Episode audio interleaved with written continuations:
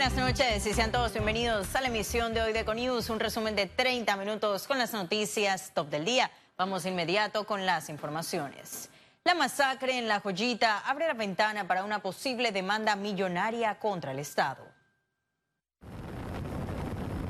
La reyerta inédita que dejó al menos 15 muertos y 3 heridos coloca al gobierno en un momento crítico tras las debilidades en el sistema penitenciario y la corrupción reflejada en el ingreso de armas en las cárceles. Que cada quien eh, acumule una serie de elementos que permitan sustentar la responsabilidad del Estado, pero es una posibilidad y en no pocas ocasiones el Estado ha sido responsable de que su actuar omisivo ha causado un daño en un individuo que se ha visto en la necesidad de demandar ante la Sala Tercera. El expresidente del Colegio Nacional de Abogados, José Alberto Álvarez, y el catedrático constitucionalista, Raúl González, coinciden en que el presidente Cortizo debe efectuar urgentemente despidos en su gabinete. Tienen que mandar un mensaje claro de que estas cosas no van a ocurrir más. ¿Y cómo se manda ese mensaje?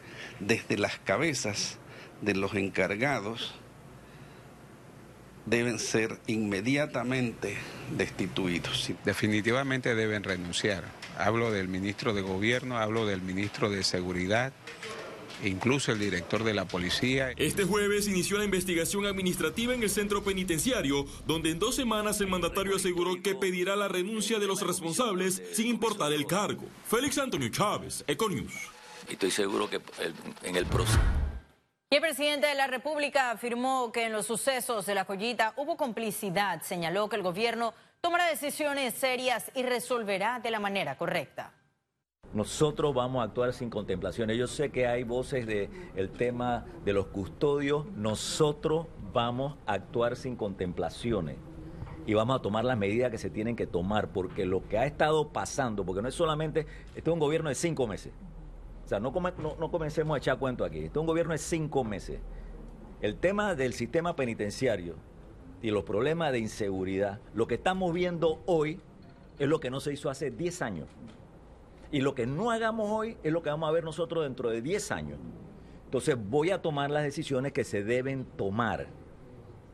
Yo entiendo perfectamente bien el tema de derechos humanos, estoy totalmente y los defiendo pero las decisiones que vamos a tomar en el tema de seguridad van a ser decisiones serias y van a ser decisiones contundentes. Yo no estoy aquí con paños tibios. Y con la aprobación de 14 puntos de los 15 propuestos por el Ejecutivo, la Asamblea Nacional culminó las sesiones extraordinarias. En su último día, el Pleno del órgano legislativo aprobó dos proyectos, el que crea el Registro Único y Seguro de Información para la Transparencia y el programa Aprender Haciendo, que incentiva el primer empleo el Ejecutivo ha dado muestras de seguridad jurídica a nombrar a altos funcionarios totalmente alejados de la política. Eso atrae inversión extranjera, lo cual es muy bueno para el país. El gabinete no envió a tiempo el proyecto de ley que establece la obligación de registros contables para determinadas personas jurídicas, recomendado por el Grupo de Acción Financiera Internacional GAFI. Me ha parecido a mí que hay un poco de falta de organización, ¿no? ¿Por qué? Hemos, por ejemplo, discutido en tres días rápido, de forma bastante rápida los últimos proyectos de ley que se aprobaron aquí en la Asamblea Nacional, que también tienen que ver con temas de GAFI y con temas de oportunidades. Con el cierre de la legislatura, la Asamblea Nacional se preparará a partir del 2 de enero de 2020 para continuar con las reformas constitucionales. Debe haber una armónica reunión entre el órgano ejecutivo, que es el pionero, es el proponente de esta propuesta, y la Asamblea Nacional para buscar la metodología de trabajo. El presidente Laurentino Cortizo recientemente dejó la posibilidad abierta de extender las sesiones extraordinarias con el fin de complementar la agenda. Félix Antonio Chávez, Econius. Y desde este jueves la comarca Gunayala está conectada a través de una red móvil rural. La verdad que esto para nosotros es eh, un momento hermoso, la verdad de mucho orgullo. Eh, al final nosotros trabajamos todos los días para, cosas como esta. Eh, creo que representa un, avance muy, muy lindo para la comunidad. No solo van a estar ahora comunicados entre ellos, con el resto del país, sino también con el resto del mundo. Eso abre un montón de posibilidades en distintos ámbitos, educación, salud. Así que la verdad que, y que el mundo también tenga la oportunidad y la posibilidad de conocer mucho más Cunayala.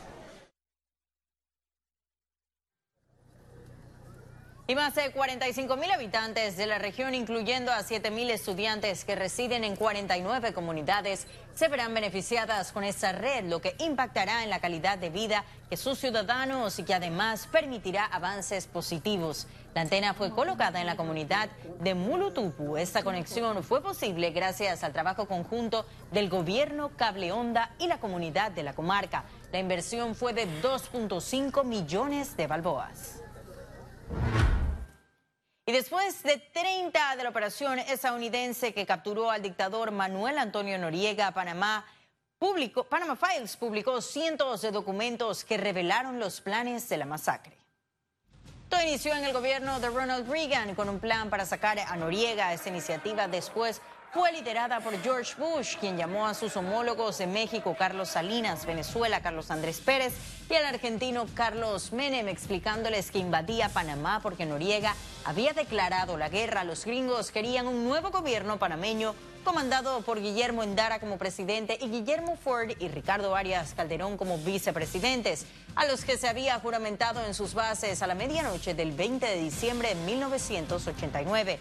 Ahí vemos durante un año sobre las cifras de panameños muertos en el ataque, contabilizando para siempre 202 civiles y 314 militares. Tras la tragedia fueron sometidos a juicio marcial 19 miembros del ejército y 17 fueron condenados una vez que Noriega se entregó a la justicia el 3 de enero de 1990. Las nuevas obsesiones fueron un paquete de ayuda de 420 millones de dólares, levantar una nueva fuerza pública sobre las deshechas fuerzas. Informe especial. Y el 31 de diciembre el Canal de Panamá cumplirá 20 años de administración panameña. Nuestra compañera Ciara Morris nos preparó su primer informe especial por la fecha con la historia y aportes de esta vía interoceánica. Una mejor administración del Canal de Panamá es la meta cumplida de los panameños. La gente no pensaba que los panameños teníamos la capacidad tan siquiera de administrar el canal mucho menos ampliarlo. La ruta número uno, ¿verdad?, que utilizan los buques a través de, de, nuestro país, que genera, mueve economía, genera empleos. Tener una institución con reglas y autónoma fue la responsabilidad del primer administrador panameño. De hacer lo que sería para mí el marco legal del canal, que fuera ley orgánica, eh, que liderizaba en su momento el doctor Ritter. Eh, y se hicieron en Panamá lo que se llamaron los, los, los reencuentros de Coronado fue ese proceso pues, de crear un modelo de gestión para gestionar el canal de Panamá. Mientras que a Jorge Luis Quijano le tocó la ampliación y la búsqueda de nuevos mercados. Llevar adelante, por ejemplo, todo el programa de modernización del canal antes de la ampliación y luego tuve la fortuna de haber sido también eh, designado para llevar adelante eh, lo que fue la, la misma ampliación. En estos 20 años, el canal aportó al Tesoro 16.8 millones de dólares, de los cuales 1.7 millones de dólares corresponden al 2019. Este impacto económico debe ser regulado, aseguraron economistas. Creo que sería interesante tener una ley que diga a dónde hay que gastar esos fondos. Salud, educación, seguridad alimentaria, seguridad social. Pero hay que hacerlo de manera más eficiente. Hay que incorporar a esa parte de la población que hoy no tiene escuelas, por ejemplo, que tiene escuelas ranchos. Eso hay que combatirlo. Esa sexta frontera, como ha definido el presidente Cortizo, eh, debemos erradicarla. Cumplidos estos 20 años, la administración del Canal de Panamá se concentra en la protección ambiental dirigida hacia una vía interoceánica más sostenible. Ciara Morris, Econews. En la implementación del nuevo sistema, el BTR agilizará compensaciones y transacciones entre distintos bancos. Los detalles en el siguiente reporte. Se trata de la liberación bruta en tiempo real, que funcionará en 2020. Va a permitir, ¿verdad?, que los clientes, en este caso, tengan acceso, de acuerdo a un menú, de poder tener, ¿verdad?, recibir sus pagos inmediatamente. O sea, una, en este caso su liquidación, en este caso del pago de la transacción que se está dando entre un, otro, un banco y el otro, se va a poder dar inmediatamente. Eh, otro beneficio eh, importante es eh, eliminar el riesgo de contraparte. Por este servicio, los clientes deberán pagar un adicional. Usted quiere hacer una operación inmediata en línea, cada banco va a poner sus costos de cuánto te va a cobrar por un, por un servicio, ¿verdad? Eh, eh, a una urgencia va a haber un costo para que el sistema te lo pague eh, esa necesidad que tú tienes. El establecimiento del sistema está dividido en cuatro fases. Primera fase, los bancos, que es muy importante. Y de ahí entonces, una vez que ya tengamos eso, ¿verdad? Vamos a pasar a una segunda donde van a entrar otros participantes. Alrededor de 43 entidades financieras ofrecerán estas transacciones inmediatas de banco a banco. Ciara Morris, Econews. Conexión Financiera. El mes de diciembre es sinónimo de Navidad, de compartir, de regalos, arreglos a la casa, entre otras actividades que para algunos se vuelven un dolor de cabeza financiero. Para ayudar con algunos consejos, a casa nuestro economista Carlos Arauja. Adelante. Llegó diciembre, gastar o ahorrar.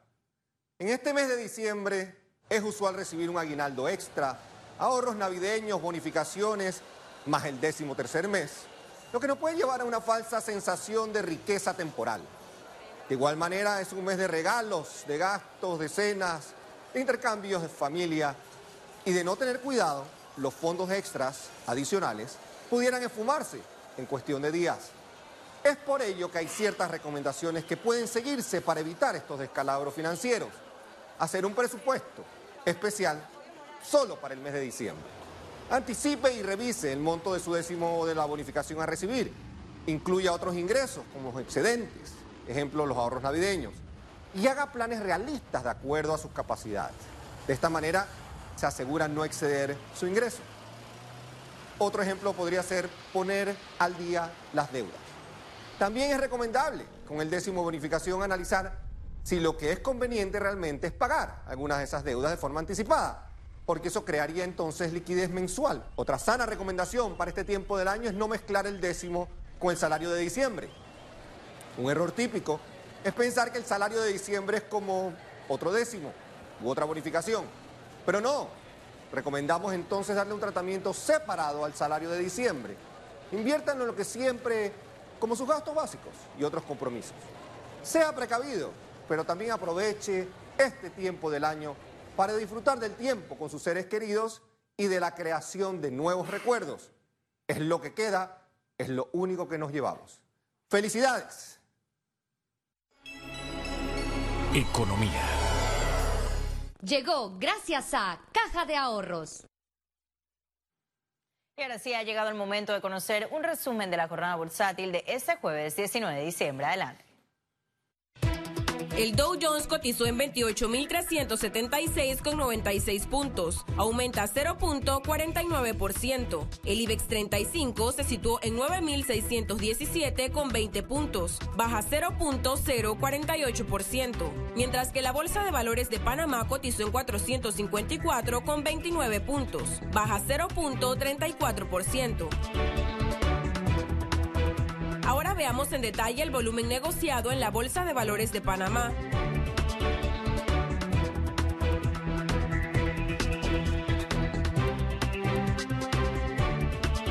Total negociado 13.869.078 con 29 centavos. Y en breve estaremos de regreso con las notas internacionales. Pero recuerde, si no tiene oportunidad de vernos en pantalla, puede hacerlo en vivo desde su celular a través de una aplicación destinada a su comodidad y es cable on the go. Solo descárguela y listo.